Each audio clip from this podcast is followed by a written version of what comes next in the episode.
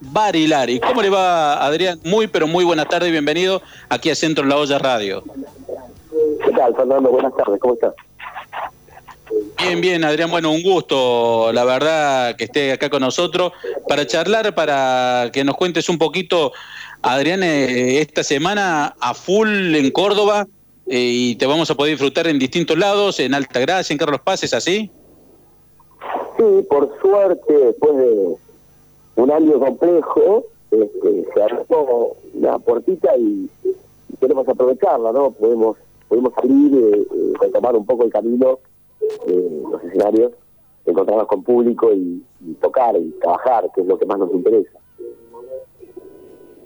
Sí, y un año, Adrián, un año complicado, la verdad, ¿no? no ni los peores de las peores pesadillas uno se podría imaginar lo que fue el año pasado, en donde se frenó absolutamente todo, y más en el, en el mercado de ustedes, en el mercado de los recitales, de, la gente, donde no se puede estar y se han tenido, tuvieron que hacer un montón de protocolos para poder llegar a conseguir algo y poder presentarse ahora.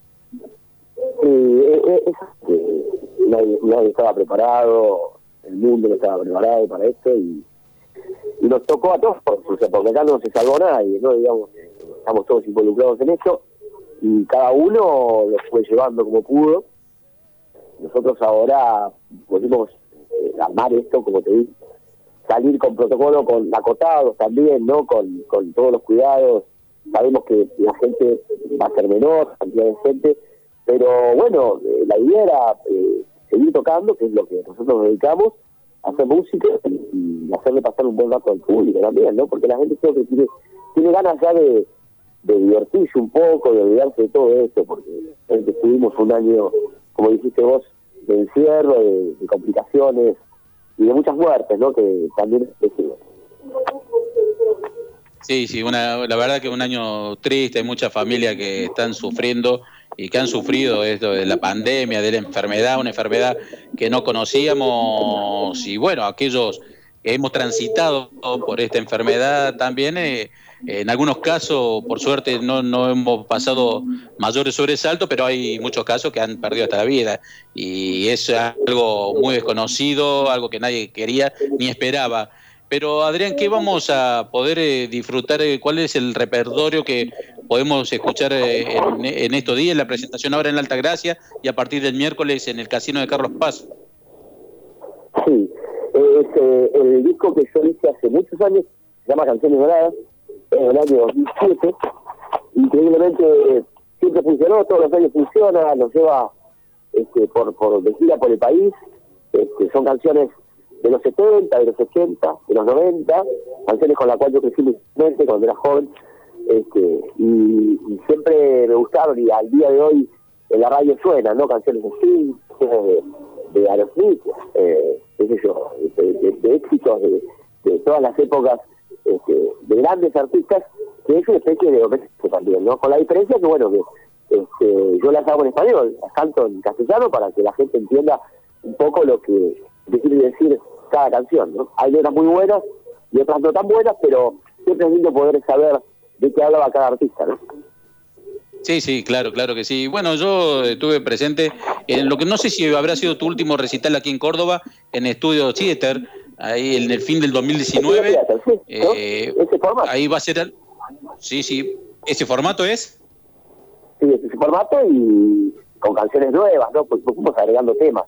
En la medida que podemos vamos agregando más canciones y se va haciendo más interesante, más interactivo, la gente participa mucho, la verdad que está bueno, está buenísimo.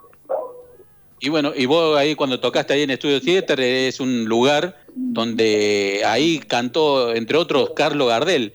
Y mira vos, y vos también tenés un pasado, o sea, familiar por el tema del tango. ¿El tango, te gusta el tango? ¿Sos partícipe del tango, de, la, de esta música? Yo crecí desde, desde muy chiquito a los cinco años empecé a cantar tango. Yo lo primero que canté fue tango. Así que imagínate que eh, la verdad es que para mí es, era una deuda que tenía porque hasta hace poquito tiempo, en octubre hice un streaming y por primera vez en mi carrera profesional pude hacer una presentación de tangos con un cuarteto allí en Buenos Aires y, la verdad que fue muy, muy emotivo. De hecho, tangos clásicos Así que sí, me gusta mucho el tango y creo que fue lo que marcó un poco mi carrera. ¿no? Sí, y vos, bueno, sos eh, tres hermanos varones, ¿tenés? Tres hermanos varones, sí. No, tres y, bueno, uno, uno cantante de rock, pero vos tenías un tío, un tío tuyo era tanguero, ¿no? Mi tío Florencio era el que me enseñó, bandoneonista, así que en el principio de, mis años este, fue el que me guió, digamos, de alguna manera, ¿no? Y claro, nada, o sea, qué difícil el bandoneón, ¿eh? hay que tocar el instrumento del bandoneón, es difícil tocarlo. Eh, yo el otro día cuando vino un bandoneonista que hicimos ese streaming, este, le preguntaba, ¿no? El bandoneón es un, un, instrumento increíble, noble, carísimo aparte, este, y no, todo el mundo lo puede, digamos, arreglar en el caso de que se rompa, porque tiene que ser gente especializada, es algo bastante complejo. Bastante, bueno, y ese ese tu, tu pasado entonces también con el tango y tu presente, ¿no? Porque el tema de la música acá acá no hay, yo yo siempre digo, no hay estilo, no hay esto, hay música. El músico le gusta la música y puede cantar cualquier cosa, mientras le guste puede afrontar cualquier cosa y eso me parece que ha pasado con Adrián Barilari, que bueno, muchos te identifican también con, por tu paso por Rata Blanca, que yo creo que ha marcado un antes y un después de la música, del rock, eh, esta banda en Argentina. Sí, por supuesto. El cartel Rata, hasta el día de hoy, este, ya son 30 años y hemos, hemos hecho un poco de historia en el mundo ¿no? con, esto, con esta banda y seguimos haciéndola. O sea, espero que este año podamos eh, girar y hacer algunos conciertos, este, porque bueno, la pandemia también nos, nos paralizó a todos, la producción decidió parar, pero bueno, esperamos que, ahora en marzo tal vez este, podamos dar una vueltita y poder hacer algunos shows. Adrián, y bueno, esta, esta banda, ¿no? Que por ahí uno te ve y se identifica y dice, vos sos uno de los socios fundadores, y no, no fuiste de los fundadores, vos, vos entraste ya una vez con la armada, con, con la banda armada. Año 89, año ya, digamos, Rata tenía un disco. Yo entré para grabar aquel mítico Magos, Espadas y Rosas, donde está la leyenda de la Dema, o Mujer Amante, etcétera, etcétera. Y bueno, ahí arrancó una carrera profesional. Yo, digamos, estuve prácticamente 22 años eh, tratando de hacer algo con la música, como vos dijiste, canté tango, folclore, melódico, pop, rock, hard rock, heavy metal, todo lo que se me ponía adelante. Y eso fue un aprendizaje, ¿no? En la escuela primaria folclore, en la secundaria del, pop, este, himnos nacionales, que hay una, una, una, un evento eh, de la bandera en la escuela y yo quería cantar el himno de la bandera, era yo, inevitable. Eh, mira, mira, bueno, la verdad, como, como son estos caminos de la vida, que uno no, no se piensa, ni por ahí aparece Rata Blanca, y luego también eh, tuviste un grupo que a mí en lo particular me gustaba mucho, que era Alianza, eh, yo, lo, he, seguido y he seguido mucho tu carrera, o sea, y me, y me pareció un grupo barro también, Alianza. Hicimos, hicimos tres discos con Vistolfi, eh, después del año 93 hasta el 2000, estuvimos juntos y hemos venido a tocar a Córdoba, no sé, una cantidad increíble de veces, recorriendo toda la provincia con la Che y hubo tenido Che que de cuatro puertas y nos subíamos ahí y veníamos con los equipos y tocábamos en todos lados no, una, fue una época de aprendizaje también y, de, estar en contacto con la gente y, componer y grabar discos. Siempre fue así, digamos. No, nunca me quedé quieto, porque creo que ni en pandemia me quedé quieto, porque me parece que uno tiene que, reinventarse y, no quedarse esperar que las cosas sucedan, ¿no? Porque si no hay mucha competencia y uno queda como relegado.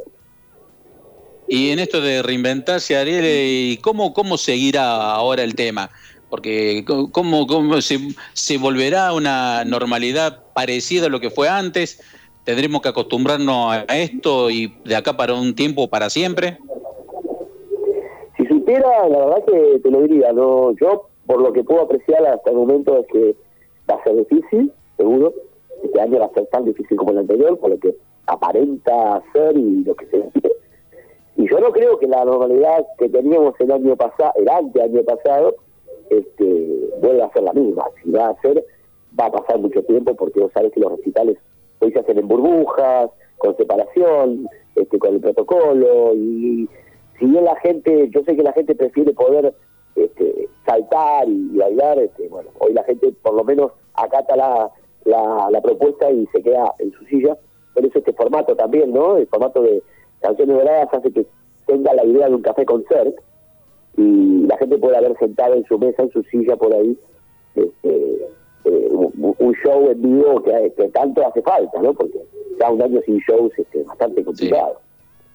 Pero supongo que... Y el show en vivo, mira si estamos... sí van a pasar un par de años para que podamos hacer este, grandes shows con mucha gente, eso va a ser difícil. Y, estamos hablando de show en vivo y mira vos, este año, el 28 de diciembre de este 2021, van a, vas a cumplir 30 años de las 40.000 personas en Vélez Arfiel.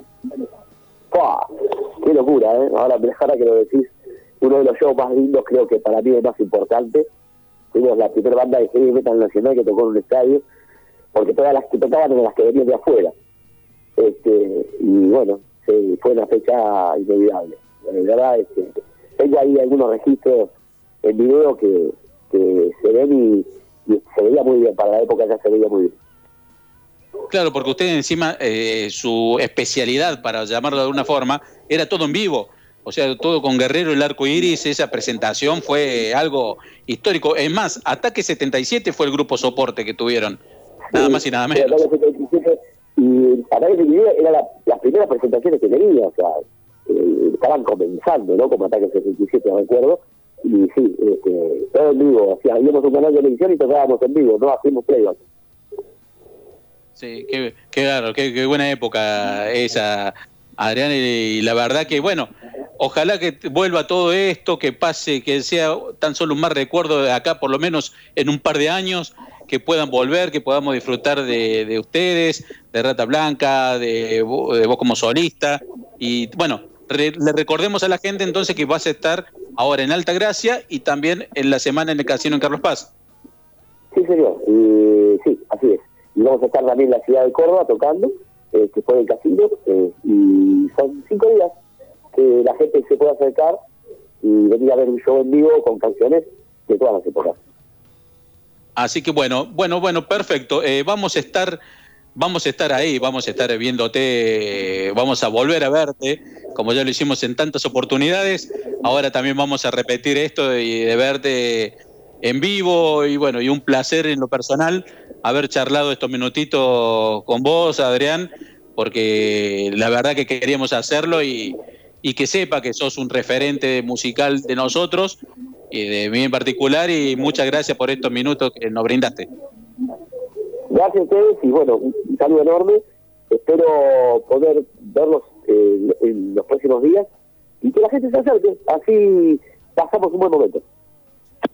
Seguramente y vamos a hacer toda la fuerza para que la gente vaya y lo vea ahí, te vea vos esta semana en Alta Gracia, a partir del miércoles hasta el domingo en el Casino Carlos Paz y la semana que viene aquí por Córdoba Capital. Muchas gracias, Adrián.